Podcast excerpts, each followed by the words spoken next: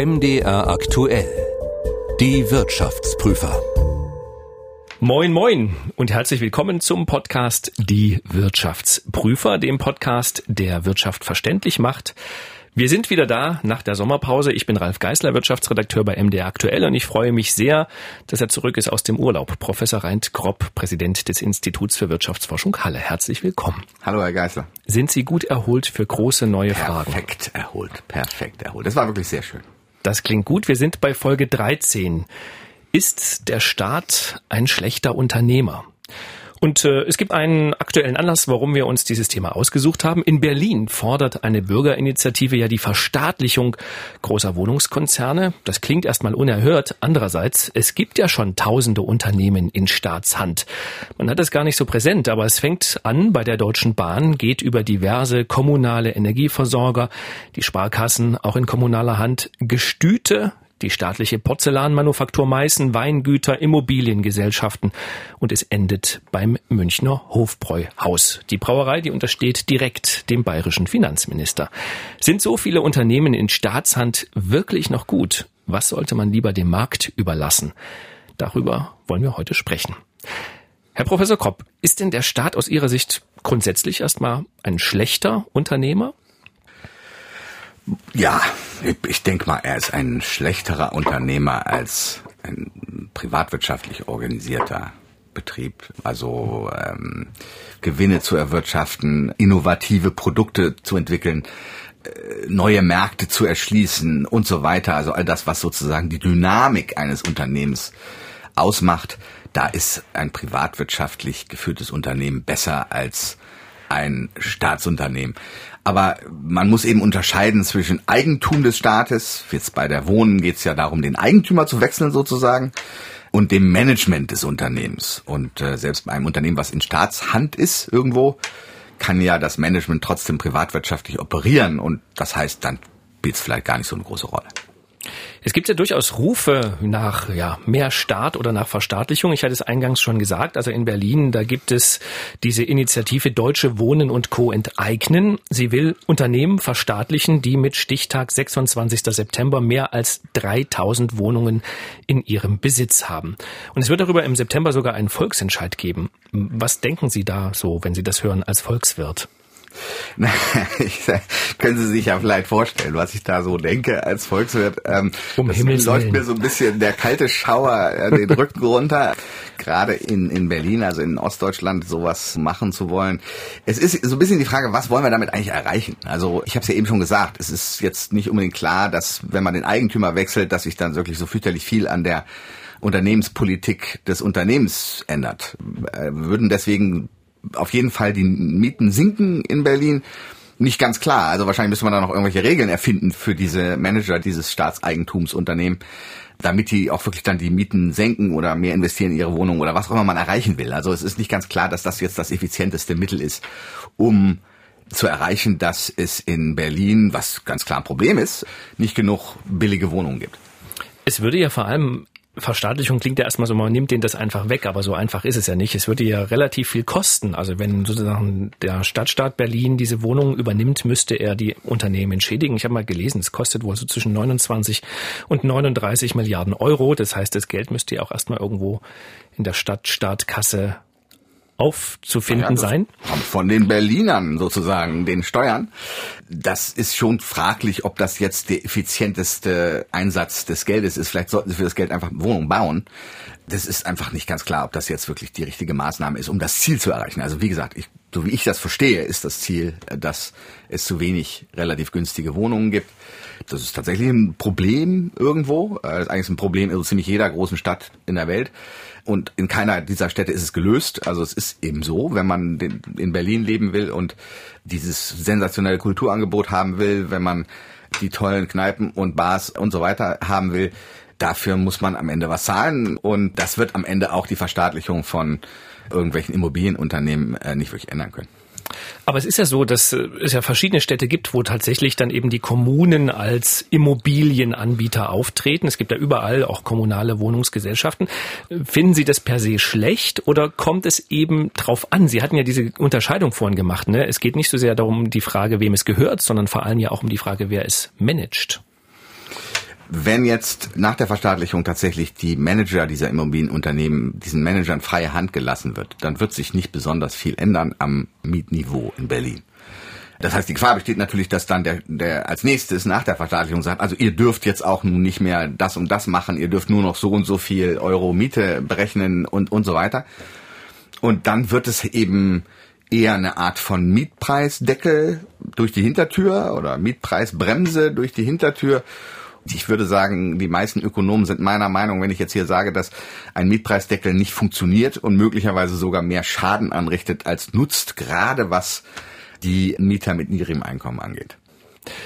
Jetzt sagte ich ja, es gibt so ein bisschen Rufe nach mehr Staat oder auch nach Verstaatlichung. Aber es gab ja mal eine Zeit, da war es genau andersrum. Da hieß es mehr privatisieren, Unternehmen in privater Hand.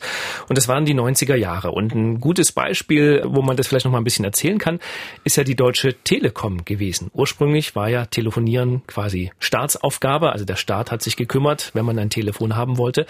Da stand dann in den Telefonzellen immer noch, ich weiß nicht, erinnern Sie sich vielleicht noch dran, da stand immer, fasse dich kurz.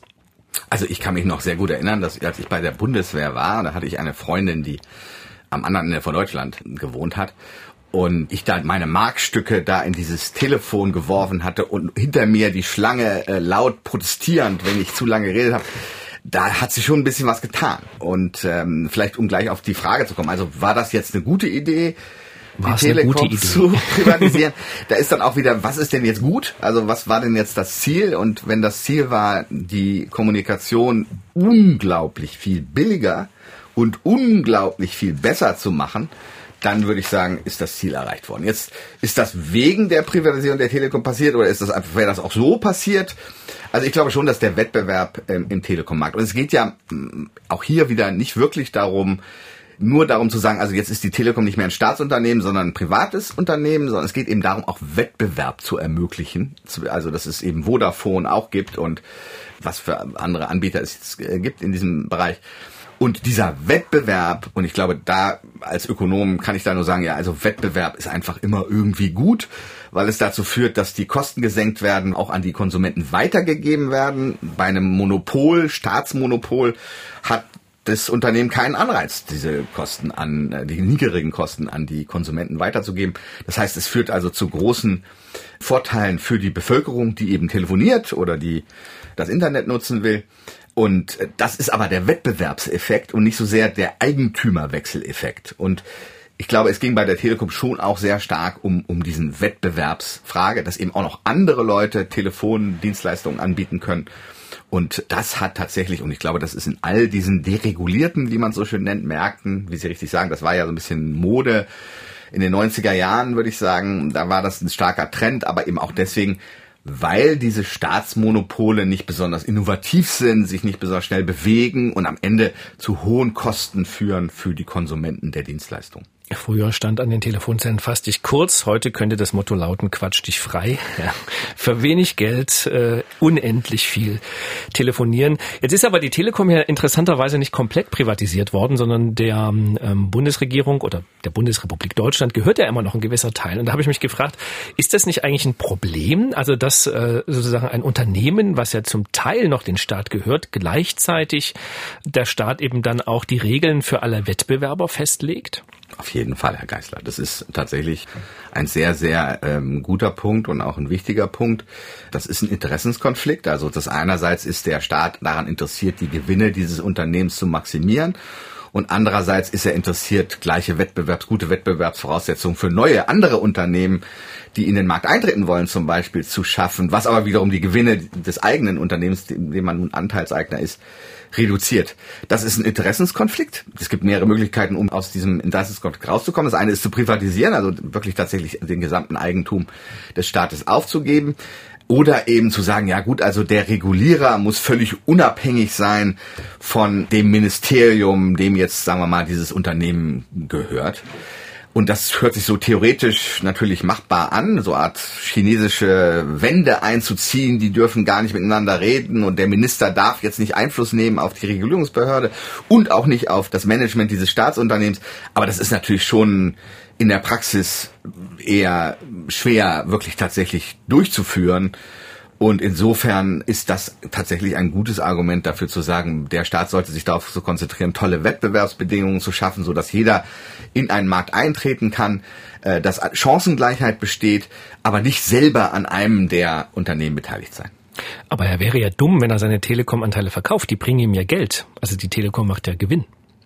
Ja gut, aber diese Gewinne sind ja in dem Preis enthalten. Also der Preis, Herr Geister, wir haben darüber schon gesprochen, äh, der Aktienkurs der Telekom reflektiert ja die Erwartung über die zukünftigen Gewinne. Das heißt, wenn der Staat jetzt seine Aktien verkaufen würde oder wenn er das geschickt macht, also wenn sie einmal alle auf einmal auf den Markt würfe, würde das den Preis natürlich drücken. Aber wenn er das geschickt macht, nach und nach äh, seine Telekom-Aktien zum Marktpreis zu verkaufen, dann hätte er keinen Verlust gemacht, sondern weil er die diskontierten zukünftigen Gewinne der Telekom ja im Preis reflektiert sind. Und er könnte das Geld insbesondere eben aber auch für Dinge ausgeben, die vielleicht ein bisschen sinnvoller wären, als sich an der Telekom oder an anderen am Hofbräuhaus zu beteiligen. Aber dann ist die Telekom weg. Dann ist die Telekom ist nicht weg, sondern also sie ist, ist einfach nur der Eigentümer der Telekom sind Sie und ich, also irgendwelche ja. privaten Anleger. Vielleicht hat der Minister auch die Telekom-Aktien in seinen privaten Anlagen, aber es ist eben nicht mehr der Staat. Und äh, vielleicht sollte ich kurz sagen, warum sollte der Staat überhaupt äh, Unternehmen haben? Oder was sollte ein Staat eigentlich machen? da fallen einem so ein paar Klassiker ein, ne? Also Verteidigung ist, glaube ich, also die Verteidigung des Landes. Das ist sicherlich jetzt nichts, was man an ein Privatunternehmen weitergeben sollte, wobei selbst da streiten sich ja die Geister. Also in Amerika ist das nicht so klar getrennt. Also da, da gibt es tatsächlich Privatunternehmen, die in Afghanistan bestimmte Sachen machen, auch militärische Operationen machen. Aber generell würde ich sagen, äh, ist das so, dass der Staat die Verteidigung übernimmt, die Polizei, das Rechtssystem, auch große Teile des Bildungssystems, wobei auch da es natürlich schon so ist, dass man auch die, die, die Möglichkeit schaffen muss für private Anbieter im Bildungssystem. Aber grundsätzlich gibt es da einfach bestimmte positive Nebeneffekte, wenn die Leute eine gute Bildung haben, die nicht nur dem Einzelnen zugutekommen, sondern dem ganzen Land. Und deswegen ist es sinnvoll zu sagen, der Staat sollte da subventionieren oder eben etwas anbieten. Bei diesen äh, Dienstleistungen, über die wir geredet haben, also wie die Telekom, Post haben wir noch gar nicht erwähnt, aber es ist auch so ein Fall, da ist das weniger klar. Also da wäre eben dann das Ziel, eine Grundversorgung sicherzustellen, was im Privatsektor nicht das Ziel des Unternehmens wäre. Also Vodafone interessiert sich nicht für die Grundversorgung auf dem Land mit 5G. Ist denen völlig egal. Die wollen da investieren, wo sie am meisten Ertrag erwirtschaften können. Und da könnte man sagen, naja, dann muss der Staat eben da intervenieren. Eigentlich, ob er das unbedingt tun muss, indem er ein Staatsunternehmen gründet oder Anteile hat an einem Unternehmen oder ob er einfach, indem er bestimmte Subventionen zahlt zum Beispiel. Also man könnte ja sagen, also ich zahle jetzt Vodafone Subventionen, wenn es 5G auf ländlichen Regionen macht darüber würde ich auch schon wieder streiten und sagen, vielleicht gibt es da auch effizientere Möglichkeiten als als Eigentum äh, an einem Unternehmen zu erwerben. Ich wollte gerade sagen, weil das wäre natürlich ein Argument äh, zu sagen, der Staat sollte die Anteile, die er an der Telekom noch hat, behalten, weil nur so hat er ja die Möglichkeit zu sagen, du musst auch äh, Kabel verlegen in Regionen, wo es sich eigentlich nicht lohnt. In dem Moment, wo er seine Anteile komplett verkauft hat, hat er vielleicht viel Geld verdient, aber damit ist ihm dieser Einfluss natürlich verloren gegangen. Ich meine, das ist, jetzt komme ich wieder zurück auf mein, mein Eigentum, auf diesen Eingangspunkt über Eigentum und Management eines Unternehmens. Also generell würden die meisten Leute sagen, dass Eigentum des Staates an einem Unternehmen nicht wirklich was Schlimmes ist, solange er eben genau das nicht tut, was sie gerade vorschlagen, nämlich zu sagen, dem Unternehmen vorzuschreiben, so und so musst du jetzt investieren, so und so musst du jetzt dein Unternehmen führen. Dann ist es eben schon ein wahrscheinlich ein Problem im Sinne von für die anderen Aktionäre jedenfalls, die ja nun eigentlich damit also ihre Rente finanzieren wollen mit den Telekom-Aktien. Wenn dann der Staat sagt, ja, aber du musst in Sachen investieren, die überhaupt keinen Gewinn abwerfen, dann ist das nicht gut für diese Aktionäre und sie verlieren damit Geld und der Aktienpreis fällt und am Ende schadet sich der Staat damit sozusagen selber. Also er, genau, er, er reduziert ja den Wert seiner eigenen Aktien. Und da stellt sich eben wie immer dann wirklich die Frage, ist das der effizienteste, ökonomisch effizienteste Weg, diese Ziele zu erreichen, die über die Gewinnmaximierung hinausgehen und das ist legitim, solche Ziele zu haben. Oder kann man das nicht vielleicht auch anders machen? Gerade um nochmal auf diese Wohngeschichte in Berlin zurückzukommen. Ich glaube, dass es da andere Wege gibt, wo man für 36 Milliarden, wenn es denn wirklich so viel kosten würde, diese Unternehmen zu, zu verstaatlichen, ich glaube, da könnte man sehr viel bessere Dinge mit diesem Geld anstellen, als jetzt nur den Eigentümer zu wechseln. Das hat, am Ende löst das noch nichts.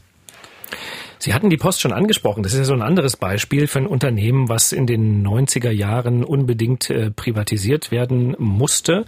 ist ja auch passiert äh, und man hat da auch dann Wettbewerb zugelassen und ich habe mich aber gefragt, ähm, was hat es am Ende gebracht? Weil ich fange mal anders an. Ich, ich saß ja die letzten Monate im Homeoffice und äh, ständig klingelte es an meiner Tür, weil ich war ja nun zu Hause und äh, irgendjemand wollte irgendwelche Briefe oder Pakete für irgendwen angeben. Und ich habe mir die Zeit herbeigesehnt, als es einmal am Tag einen Boten gab, der einfach die Pakete für alle gebracht hat und nicht zehn Boten von zehn unterschiedlichen Unternehmen, die eben dann für dieselben Leute die, diese gleiche Menge an Paketen abliefern. Also ist da wirklich die ähm, Privatisierung und der Wettbewerb so wahnsinnig sinnvoll gewesen, weil am Ende ja, weiß nicht, ist es sinnvoll, dass in einer Straße fünf unterschiedliche Leute Pakete und Briefe austragen? Das kann doch auch einer machen. Das kann einer machen, ganz richtig. Und es ist auch, ich kann auch nachvollziehen, also ich, wie gesagt, ich war auch im Homeoffice und ich habe auch ähnliche Dinge erlebt. Also es klingelt da irgendwie immer einer. Nun muss man da schon unterscheiden zwischen Paket und Brief. Das sind zwei verschiedene Sachen. Also Paket und Dienstleistungen sind schon lange privat sozusagen, also jedenfalls könnten da private Anbieter operieren, haben auch schon operiert, also Federal Express oder DHL oder oder wer Hermes. auch immer, Hermes oder äh, wen es da es gibt, UPS, die gibt's auch alle schon lange. Also das ist jetzt nicht wirklich was Neues. Bei den Briefen, das ist was Neueres, also das gibt's noch nicht so lange. Ob die nun jedes Mal klingeln, übrigens, Herr Geisler, weiß ich nicht, also wenn sie nur einen Brief, Briefkasten stecken, klingeln sie nicht. Aber ich glaube, wichtiger ist hier, dass es bei diesem Prozess was wir jetzt so als Privatisierung bezeichnet haben, eigentlich eher um Deregulierung und um Wettbewerb geht. Also es ging dem Staat darum, mehr Wettbewerb zu ermöglichen. Ob das wirklich jetzt angenommen wird oder nicht, ist nochmal eine andere Frage. Aber weil Wettbewerb eben dazu führt, dass der Anbieter, also jetzt sagen wir mal, selbst wenn er noch staatlich ist, ein bisschen mehr aufpassen muss, ob ihm nicht irgendwie wirklich das Wasser abgegraben wird und andere Leute einfach Sachen besser machen, effizienter machen, neue innovative Produkte anbieten zum Beispiel auch im Paket oder Briefdienst ist das vielleicht möglich. Ich bin da jetzt kein Experte. Aber zum Beispiel ein Brief, der innerhalb von zwei Stunden geliefert wird oder irgendwas. Also sowas gäbe es ja schon. Runde Briefmarken. Äh, runde Briefmarken. Das ist, glaube ich, war das Ziel und das ist auch ein sinnvolles Ziel. Also das hat aber noch nicht mal so unbedingt was damit zu tun, jetzt die Post zu privatisieren, sondern es hat damit zu tun, dass andere diese Dinge, also dass das Briefmonopol aufgehoben wird und andere auch das machen dürfen.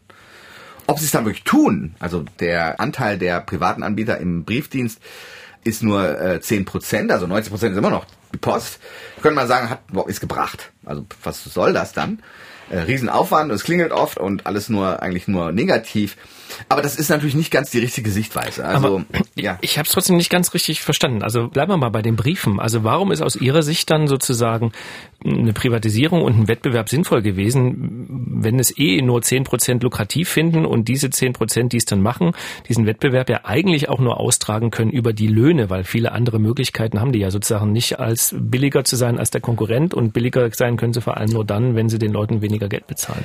Also erstens bin ich da nicht Ihrer Meinung, dass sie nur billiger sein können über die Löhne, sondern gerade in der Logistik, und das ist ja hier ein Logistikproblem, hat die neue Technologie, die Computer, äh, Internet, die Nachverfolgung und was nicht alles zu einem riesigen Innovationsschub geführt. Also das ist, kann sehr viel effizienter gemacht werden, das Briefe austragen.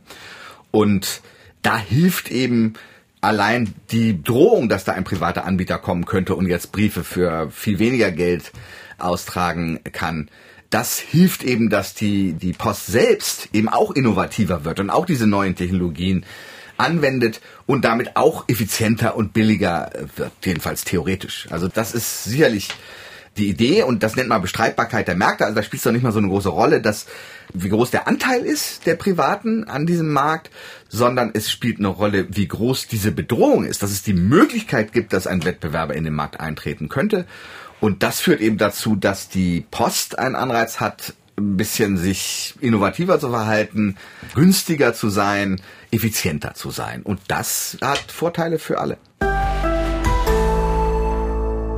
Hier in unserem Radiostudio, in dem wir gerade sitzen, entsteht ja nicht nur unser Podcast, sondern hier wird noch viel mehr gemacht. Zum Beispiel der Rechthaber, ein Podcast für juristische Alltagsfragen, den ich Ihnen an dieser Stelle gern ans Herz legen möchte. Der Anwalt Thomas Kinschewski beantwortet darin Hörerfragen und in der neuesten Folge geht es unter anderem um Rauchmelder und Lärm. Hundegebell, laut schwatzende Nachbarn und LKW. Wie viel Krach muss ich mir eigentlich gefallen lassen? Und der Rauchmelder geht los, aber es brennt nirgendwo. Wer zahlt dann den Feuerwehreinsatz. Hören Sie gerne mal rein in den Podcast Der Rechthaber von MDR aktuell. Übrigens habe ich noch nie richtig verstanden, warum überhaupt jemand für einen Feueransatz zahlt. Aber das ist jetzt nur so mein Problem. Also ich dachte eigentlich, ich zahle meine Steuern, damit ich die Feuerwehr habe. Und wieso muss ich dann zahlen, wenn, wenn die wirklich ein... Ich wundert mich eigentlich ein bisschen. Aber das ist jetzt eine andere Na, wenn Frage. Sie, wenn Hab sie umsonst kommt. Wenn Sie, ja, sie müsste eigentlich doch umsonst, also solange ich das Feuer, wenn ich das Feuer selber lege, ja, dann, dann, äh, dann soll ich zahlen. Aber das ist ja genau das, warum ich also Steuern zahle, damit es eine Feuerwehr gibt, damit die kommt. Also ob ich sollte ja nicht zahlen müssen. Aber das ist jetzt äh, völlig anderes Thema. wir, wir müssen beide den Podcast hören, dann wissen Aber wir hier können wir darüber reden, sollten wir die Feuerwehr zum Beispiel pri- privatisieren. Sollte man Ne? die Feuerwehr privatisieren? Und ich glaube, da kann man sagen, nee. Warum nicht? Gibt's in, äh, gibt's bestimmt in Amerika wird ja alles privatisiert.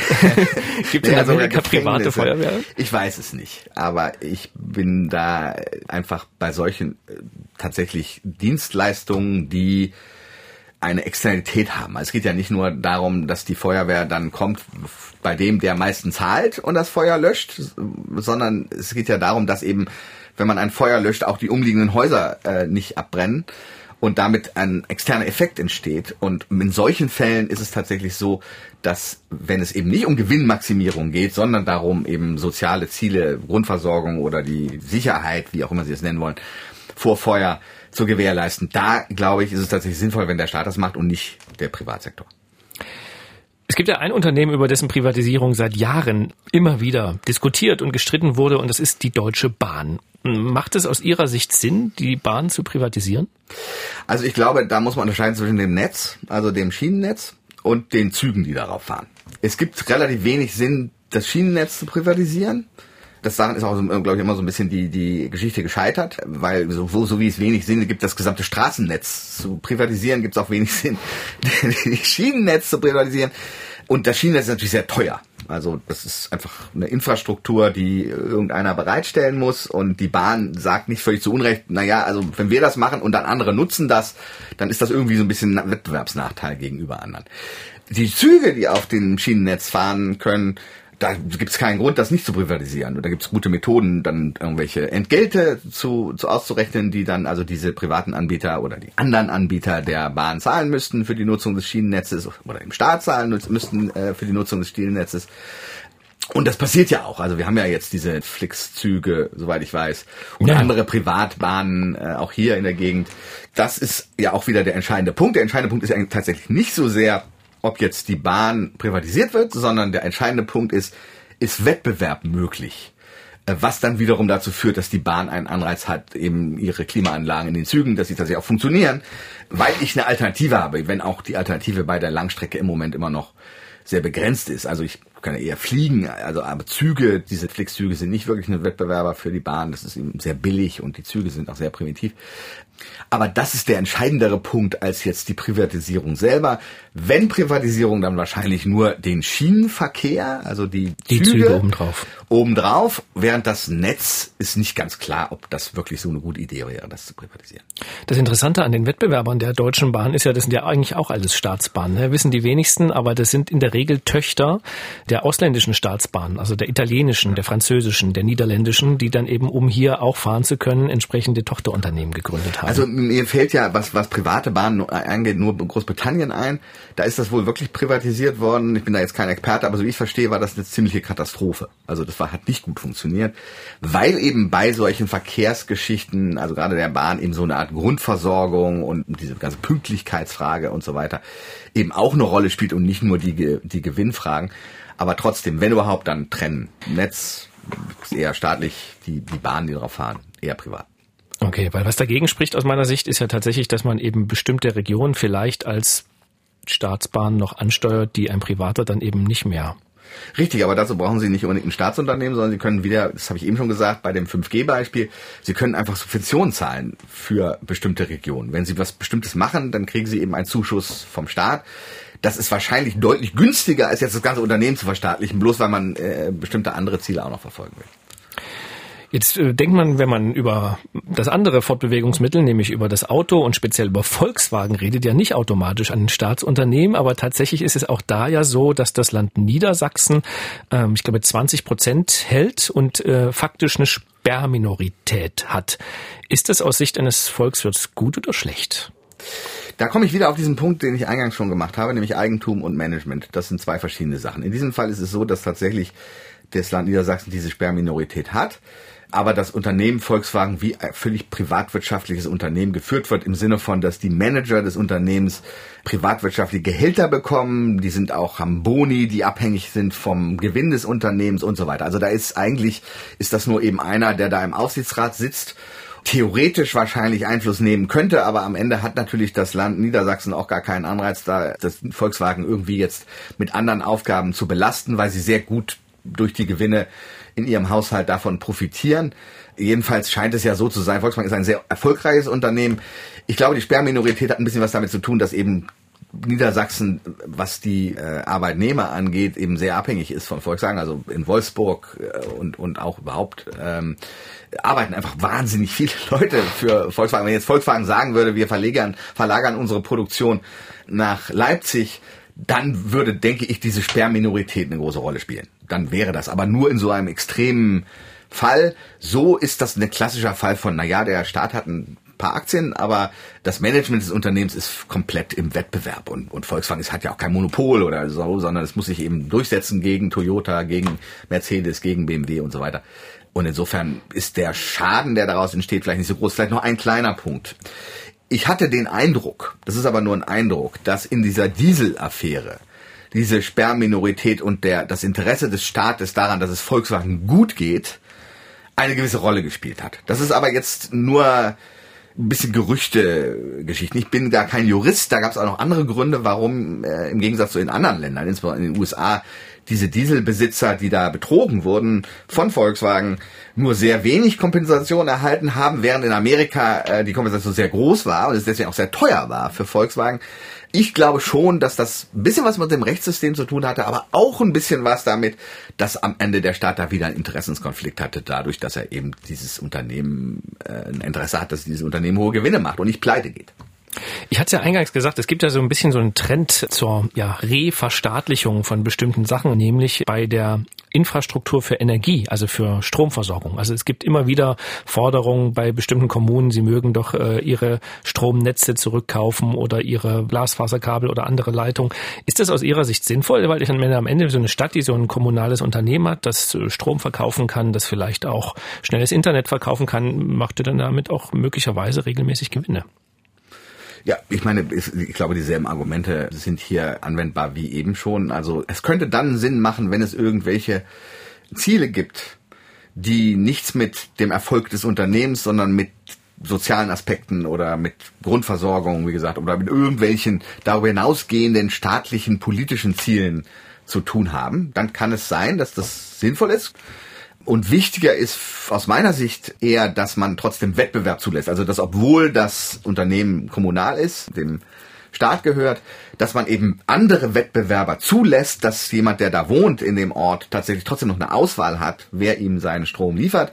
Solange das so ist, wird das kommunale Unternehmen eben nicht irgendwelche Monopolpreise berechnen können, wird weiterhin innovativ bleiben müssen und damit ist der Schaden, in Anführungsstrichen, der dadurch möglicherweise entsteht, dass es verstaatlicht wird, nicht so fürchterlich groß. Wettbewerb ist da der entscheidendere. Wäre denn aus Ihrer Sicht tatsächlich auch ein Motiv, wenn eine Kommune sagt, wir machen das, um dann damit irgendwann Geld zu verdienen? Oder würden Sie sagen, das ist ja jetzt nicht per se Aufgabe des Staates? Ja, das ist überhaupt nicht, das ist überhaupt nicht Aufgabe des Staates. Staates äh, ist es äh, tatsächlich, seine Einnahmen über Steuern zu generieren.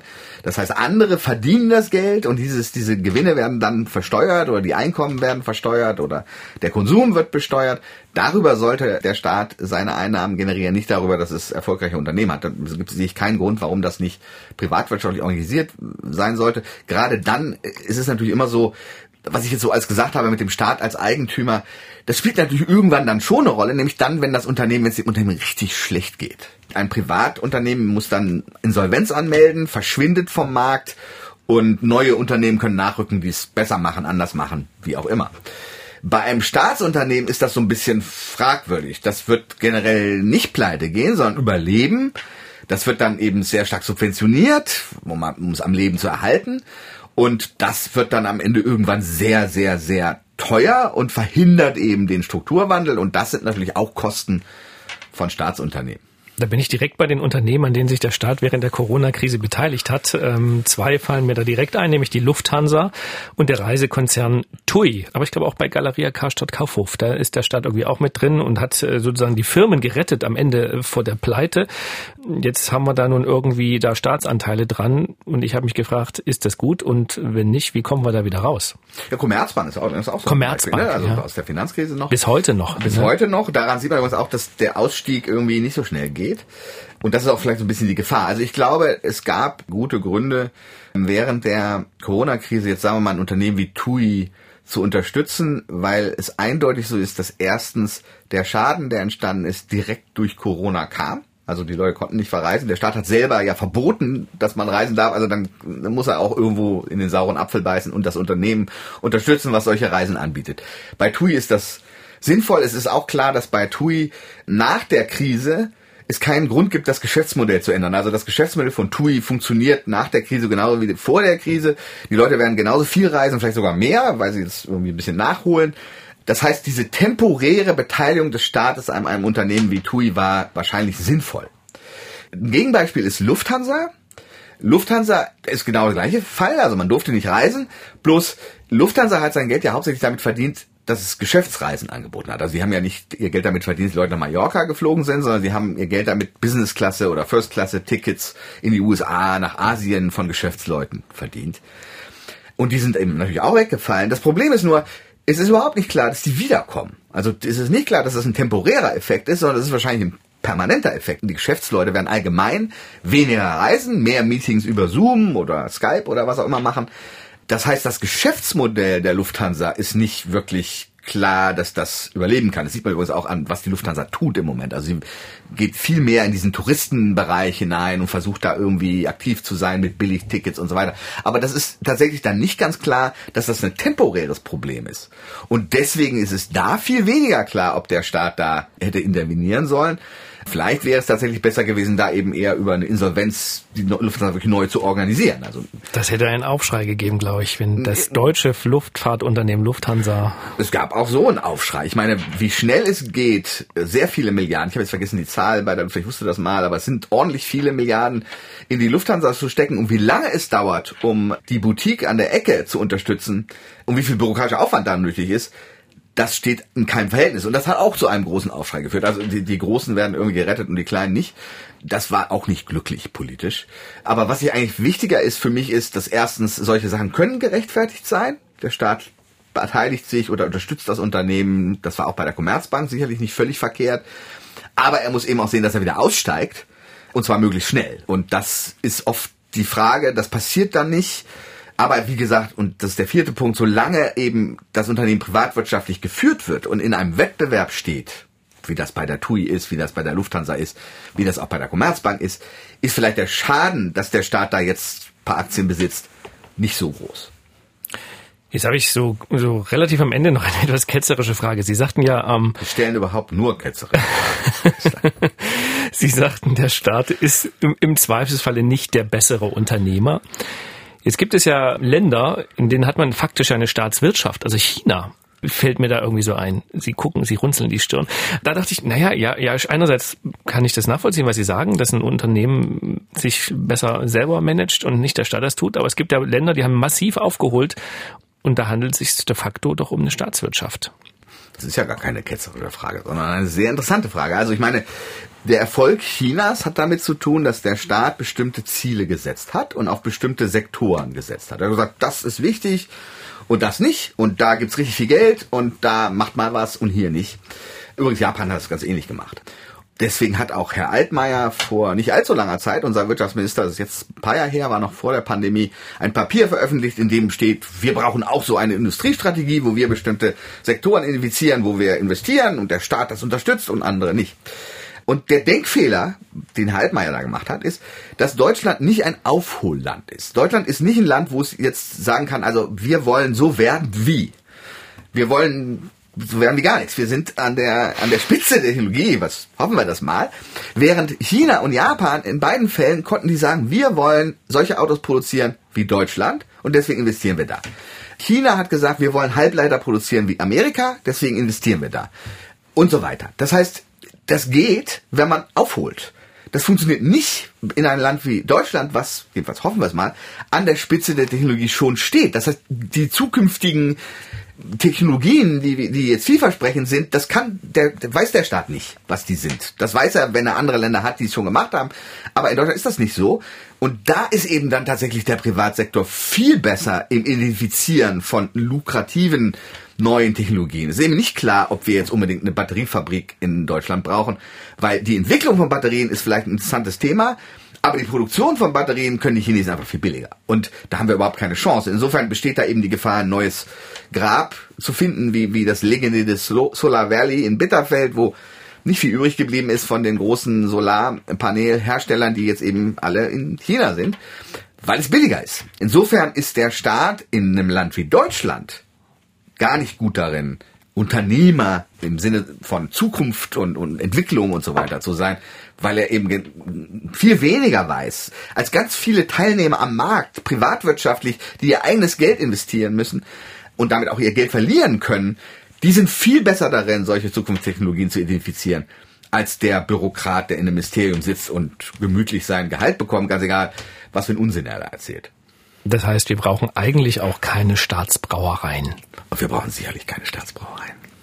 Da wird Herr Söder wahrscheinlich sagen, doch, doch, weil die bringen uns jedes Jahr guten Gewinn. Er kann sie ja, er kann sie ja jetzt an Binding oder sonst irgendeine große Brauer verkaufen. Dann bekommt er den Gewinn diskontiert jetzt schon und kann es in Schulen und äh, Bildung, Universitäten, die Polizei oder was auch sonst so ureigene Staatsaufgaben sind, investieren. Und das fände ich deutlich sinnvoller, als was? dass er Bier braut. So lecker das Bier ist. Ich weiß gar nicht, ob es lecker ist, muss ich gestehen. Doch, ich das schmeckt gut. ich habe es noch nie Die probiert. Töpfe sind nur zu groß für alle Nicht-Bayern. Also so ein Liter, da also fünf Liter. Also pff, mir ist das zu groß. Ich bin da eher ein Alt-Fan. Ne? 0,2, so kleine Gläschen, bleibt das Bier auch frisch. Ich mag mir jetzt nur gar nicht vorstellen, was passiert, wenn tatsächlich in Bayern man sagen würde, man verkauft die Staatsbrauerei an so einen großen Bierkonzern. Ich glaube, die CSU wäre abgewählt. Möglich. Keine Ahnung. Vielen Dank fürs Zuhören, für Ihre Aufmerksamkeit. Vielen Dank, Herr Professor Kopp. Sehr gerne. Wenn Sie uns schreiben wollen, wenn Sie Fragen haben, dann tun Sie das gern und schreiben an wirtschaftsprüfer.mdraktuell.de. Wir hören uns wieder nach diesmal nicht ganz so langer Pause Ende August. Bis dahin eine gute Zeit. Tschüss. Tschüss. Die Wirtschaftsprüfer. Der Podcast, der Wirtschaft verständlich macht, erscheint zweimal im Monat auf mdraktuell.de, in der ARD Audiothek, bei YouTube und überall, wo es Podcasts gibt.